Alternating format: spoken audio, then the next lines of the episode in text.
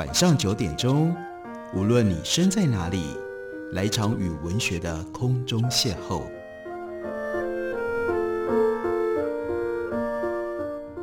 杨照谈书，邀您一同遨游文学世界，认识古今中外的经典之作。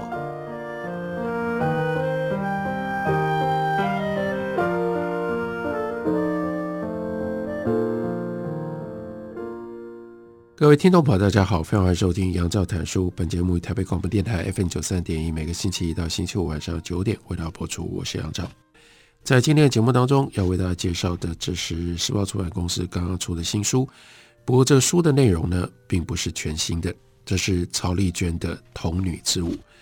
曹丽娟的小说创作其实作品不多，然而她的作品，尤其是《童女之舞》这一篇。在台湾的小说跟社会互动当中，具备有特殊的地位。曹丽娟在一九八二年发表了她的第一篇小说《红颜》，得到了联合报的第七届小说奖。到一九九一年才参加联合报第十三届文学奖短篇小说，她的第二篇小说《童女之舞》得到了首奖。到了一九九六年十月，她发表了她的第三篇小说，这是一篇中篇小说，发表在联合文学上面。这是关于他的白发及其他，得到了联合文学第十届中篇小说奖的推荐奖。我们可以看一下，他三篇小说花了十四年的时间才写完才发表。在这之后，一九九六年十月，他另外发表了短篇小说《断裂》，在 GNL 杂志上面。一九九七年三月，另外有一篇叫做《在父名之下》，也是发表在联合文学上。但大致曹丽娟小说的创作就终止在这里。这么少的作品，可是为什么会得到这么特别的地位，以至于今天我们在二零二零年还会将她早在一九九零年代所写的这些小说重新出版呢？那就是因为曹丽娟在她的小说里面处理的是女同志的题材，关于女同志之间的情感，在台湾的小说史上，我们知道有邱妙津。他的《鳄鱼手记》以及他的《蒙马特遗书》，这已经是成为了经典。除此之外，曹丽娟比邱妙金再更早一点。当同性爱恋在这个社会上面仍然是这么样的一个严重的禁忌的时候，曹丽娟找到了一种方法，她不只是能够描写这之间的各种不同曲折的感情，她还能够让她所写出来的小说被相对保守的文学体制，包括像。联合报小说奖或者是联合文学小说新人奖所接受，这是当时他的这样的小说产生了巨大影响力其中的一个重要的背景。这么多年之后重出《童女之舞》，曹丽娟写了一篇非常感人的新书的自序。他说：“《童女之舞》发表距今甚至将近三十年了，当时自校园野放至出版社正迎接解严浪潮的我，就快要三十岁。”距离大二写下我的第一篇小说已经很久了。之前我一直以为自己的灵魂将安放在剧场和诗，所以也就不曾动念再写小说。意外起笔，只能说是被召唤之神的雷火击中。那是一个春日阴雨的下午，茶馆里在等人，仓促没有带书，也没有带笔记本，因为等了很久，把店内都看尽了，无事可做。于是就低头注视着茶水漾映的光点，伸手摇起了瓷杯，摇着摇着，浮光旋转，茶汁如浪一提，沿杯身而下，大大滴在超白瓷垫，缓缓染晕成一片一片的枯柏落瓣。我望得出神，顿时有谁在耳边说：“其实我一直想送她一朵花，那种紫色玫瑰，半开带着水珠，所以我就速速地往。”手袋里摸出笔，翻过杯垫背面，逐字记下，又起身向服务生要了便条纸，刷刷的继续写，一口气写下了几百个字。这也就是他在茶馆里等人的时候写下的。这就是《童女之舞》。《童女之舞》小说的确就是从送一朵花这样的一个念头开始写的。不过在小说开始之前，当然先有标题，这标题很可能是曹丽娟后来才取的。不过标题的典故非常的明显。为什么叫做童女之舞？是来自于现代舞的先锋 Isadora Duncan。Duncan 他的自传书名就叫做《死亡与童女之舞》，所以小说开头先引用了 Isadora Duncan 他的一句话：十六岁的时候，有一次我跳没有配乐的独舞，舞毕，观众当中有一个人大喊：“看啊，这是死亡与童女之舞。”此后，这支舞就叫了这个名字。死亡与童女的纠结，贯穿了伊萨多拉·邓肯她的舞蹈、她的艺术跟她的一生的经历，也贯穿了曹丽娟所写的《童女之舞》这篇小说。她在茶馆里面写下的应该是这一段话：其实我一直想要送中原一朵花，那种浅紫色的玫瑰，半开，带着水珠。你见过那种紫吗？如果你染过布，你便知道，那是一种很难控制的色泽，偏红不对，偏蓝不对，偏亮不对，偏暗也不对，不是染剂比例的问题，也不是色层顺序的问题，那绝对无法控制。即使染出来了，也只是碰巧。第二次你绝对无法控制。还有，它不是均匀的紫，还有，你绝对找不到一种胚布的质感，像那种花瓣的质感。第一次见到那种玫瑰，那种紫，我就想送中原。我也曾以每朵十三到十六块不等的价钱，买过一朵又一朵半开的带着水珠的紫玫瑰，但我从不曾将其中一朵交到中原的手中。是的，因为中原根本不爱花。从这个非常吸引人的开端就展开，这个叙事者我和这位中原两个人。女女的情怀，然后呢，回想那一年的夏天，他们十六岁，就像伊莎多拉·邓肯，她跳出死亡与童女之舞的那一年。我们继续回头看，在新书的次序里面，曹丽娟如何交代这个小说是怎么来的？她说，带着开头的这几百字继续上班生活，甚至自己不是句子里的我，也不是他，他就是中原。这只能是一个久未触及的虚构，一察觉这虚构背后往往的切肤的惆怅。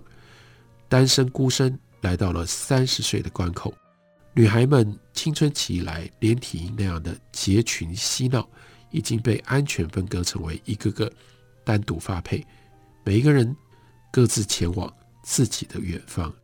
这些女孩们，当年的女孩们，熙攘于途。没有人会谈论她们之间其实才不只是姐妹淘，而是彼此的初恋。那一年是一九九一年，台湾社会甚至对于同性恋三个字仍然普遍难以启齿。所以曹丽娟说：“我极目所及，白茫一片，或许只剩下慈悲的微风送来一点点的气味，但是往前走着走着，渐渐什么都闻不到了。”所以他要描述的就是。女孩子们在十六七岁的时候，跟另外一个女孩的初恋，这种初恋比一般大家认为的那种姐妹淘，其实要深刻的很多。而他也成功的描写出，在那个初恋的眼光当中，一个女孩看到的另外一个女孩作为他爱恋的对象。这个叙事者我看着中原，他所看到描述的中原。他跨坐在橙色的单车上，单脚支地，另外一只脚弓起来，跨在我家院子的矮墙头。一件无领削肩的猩红背心，并一条猩红短裤，全部都是红的，紧紧裹住他比以前更圆熟的躯体，裸露在艳阳底下的黝黑腿臂闪闪发亮。他习惯性的撩开额前一撮头发，头发削得又短又薄，半晌。我发现中原也在打量我，我不由得摸摸两个多月没剪，而且睡得一团糟的乱发，再低头看自己，自己是怎样呢？宽松的粉红睡袍，上面还有卡通图样跟荷叶边的。我朝中原羞涩的一笑，中原也朝我笑。去游泳，他们就去游泳。海边满是人潮，这个南台湾的炎夏之都，总没来由的令人骚服难安。数不清的男男女女，只有把自己放逐到岛的最边缘，寻求海洋的庇护和抚慰。我和中原坐在挡不住烈阳的伞下，好一阵沉默。中原就突然说：“哎，你都没长哎，这件泳衣你还能穿哦？”然后呢，侧身摸摸我的后脑勺，他说：“嗨你这撮头发还是这么翘，我晚上带你去剪头发，打薄了就不会翘了。”我就说：“不行，我不能剪你这个样子，我头发少，而且我的脸太圆了。”于是，在这个时候，中原。两手托着我的脸颊，左扭右转，认真端详。他点点头说：“嗯，留长好了，你留长发一定很好看。”接着，中原打开背包，探手往里面翻搅，找出一瓶橄榄油。他旋开瓶盖，倒了一些油在掌心，便绕到背后为我涂抹起来。我想，当时中原的指尖已经感觉到我汗涔涔的背部，霎时一紧。可能他也感觉到我的战力了，我抑制不住挪动身子。长到十八岁，除了母亲和妹妹，这是第一次有人碰触我裸露的肌肤，而且这人是中原。中原带笑的声音从身后传来：“你那么怕痒啊？”中原按住我的肩膀，在我的背上轻轻的搓揉，我顿时从嘈杂人声与滋扬。海风当中抽离，一股不知来自何处的热流贯穿了全身，像要将我引肺融穿一般。这是曹丽娟用文学之笔去描述一个女孩在女女关系当中的一种情爱，乃至于肉体欲望的启蒙。我们休息一会儿，回来继续聊。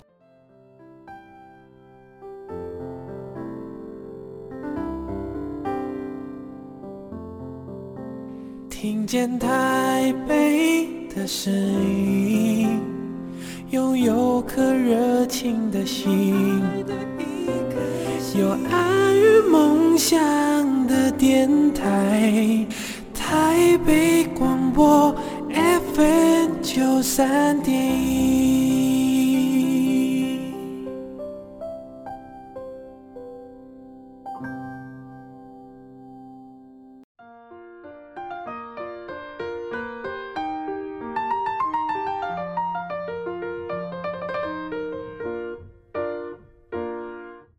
感谢您继续收听《杨照谈书》。本节目以台北广播电台 FM 九三点一，每个星期一到星期五晚上九点，会到播出到九点半。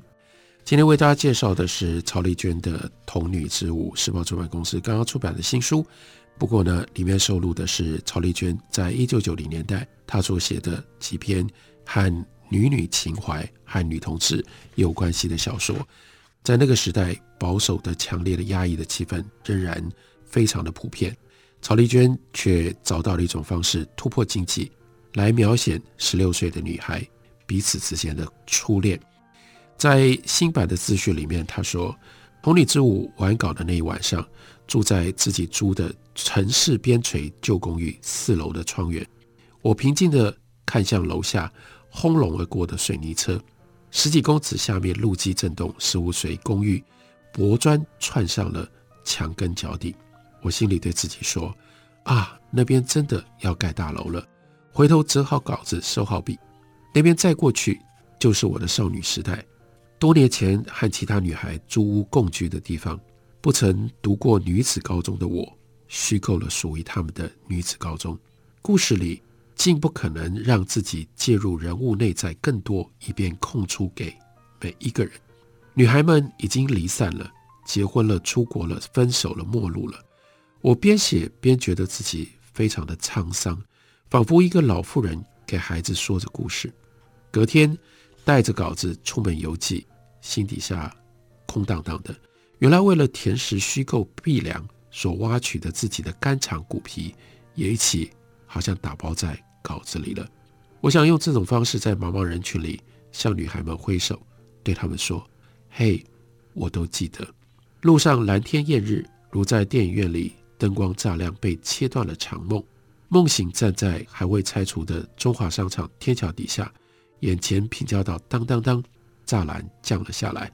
疾驰的火车卷起疯狗浪般飓风唰一下又一下，霎时把还残留眼底的什么悉数吹去。在那样喧哗触及的路口，日光灼刺，刃般朝肌肤一刀刀的刨下，人群包夹着我，迷眼望前，包夹的中原跟童素心，童素心也就是《童女之舞》小说里面这个叙述者我的名字。我们被挤落的青春来不及拾起，亦不珍惜。女孩们跨步往左、往右、往隔室，也或者被神秘导航回头到更早的八零年代。他就想起我与旧情人在黑漆硬厅里望向屏幕，那是法国导演 Diane Curry 他在一九八三年的作品。我们这一辈文青女同志启蒙的电影，英文片名呢是 Between Us。中译我们之间，那时候还没有女同志这一词。外文系的旧情人依稀提起了 Sappho，还有另外一个字 Lesbian。哦，念了几次，但一无用处。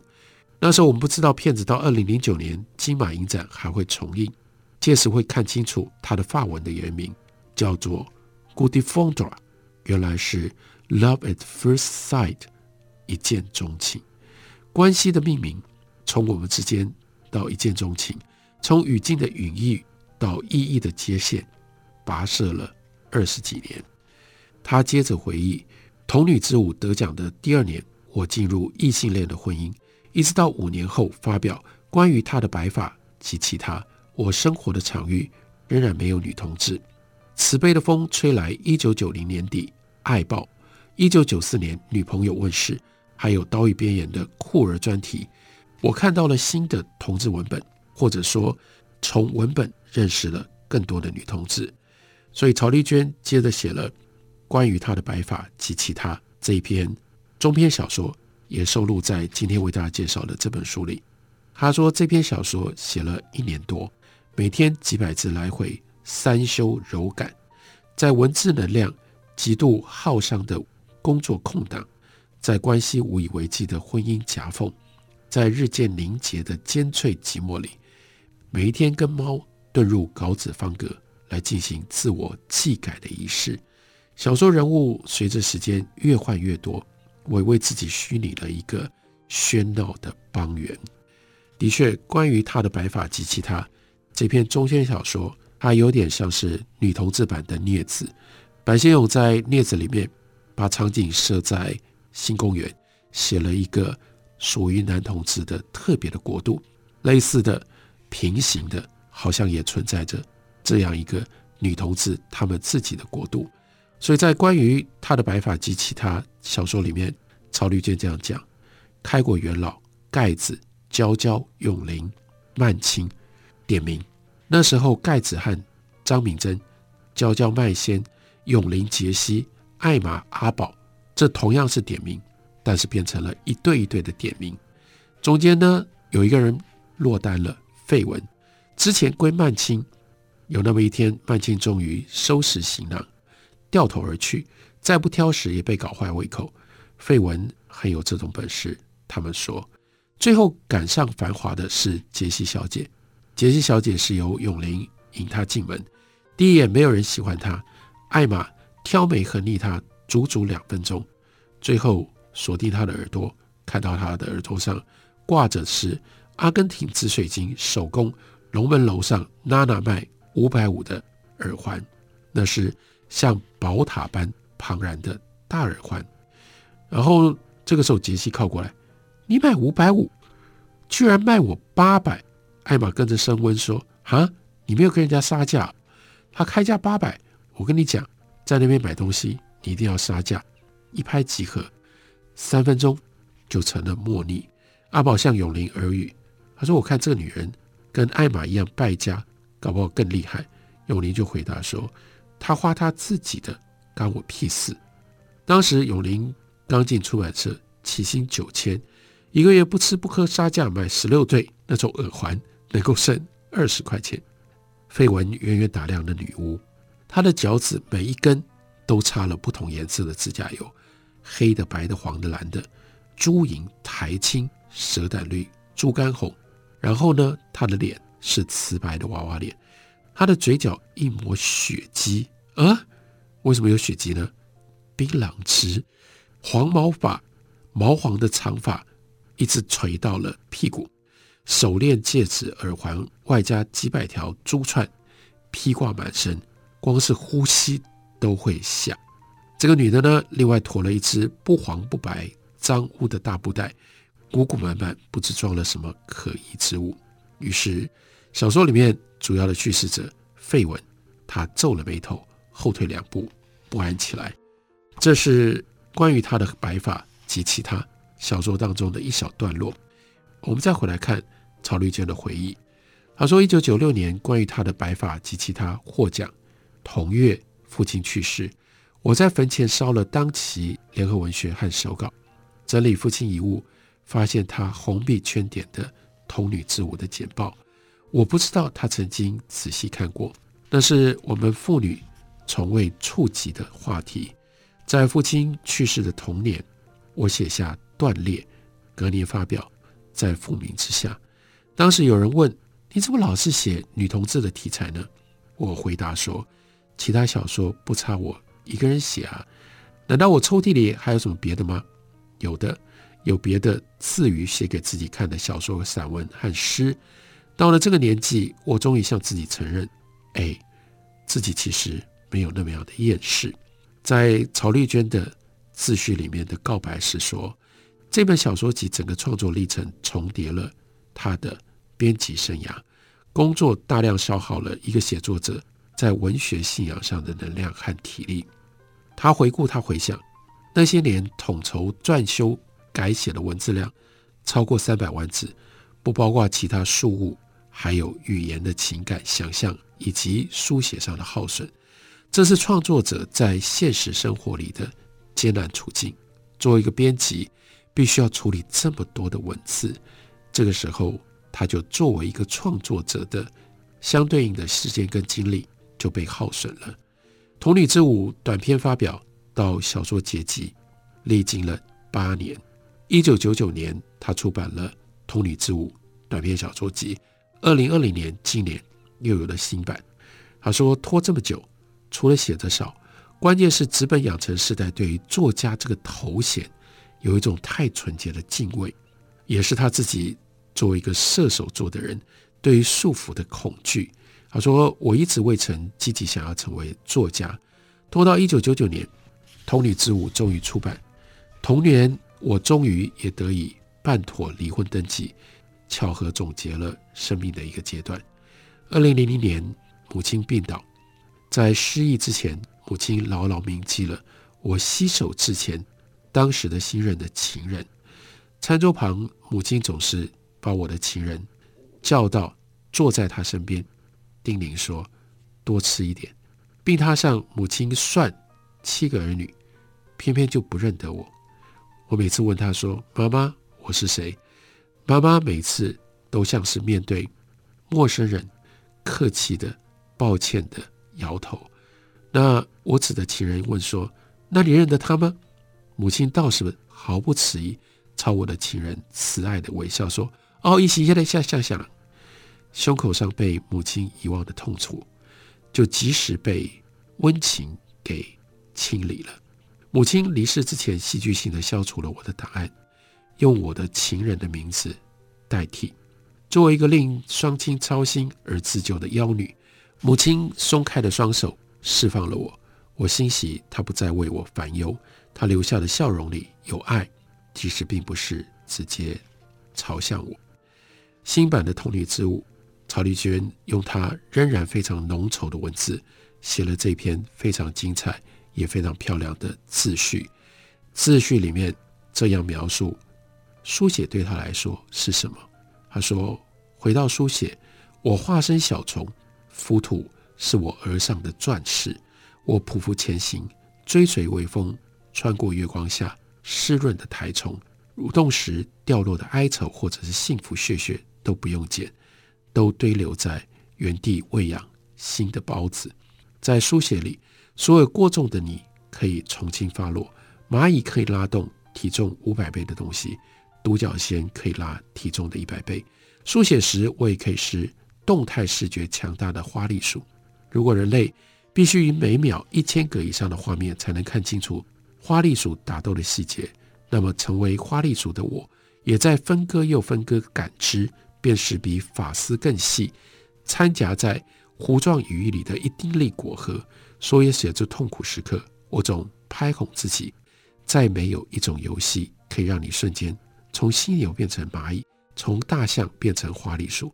尤其回到路痴又老是打翻东西的笨重人类生活，拥有小动物的时刻，多么值得窃喜！光是好好的读这一篇自序，就值得我们注意这一本新版的《童女之舞》。感谢你的收听，明天同一时间我们再会。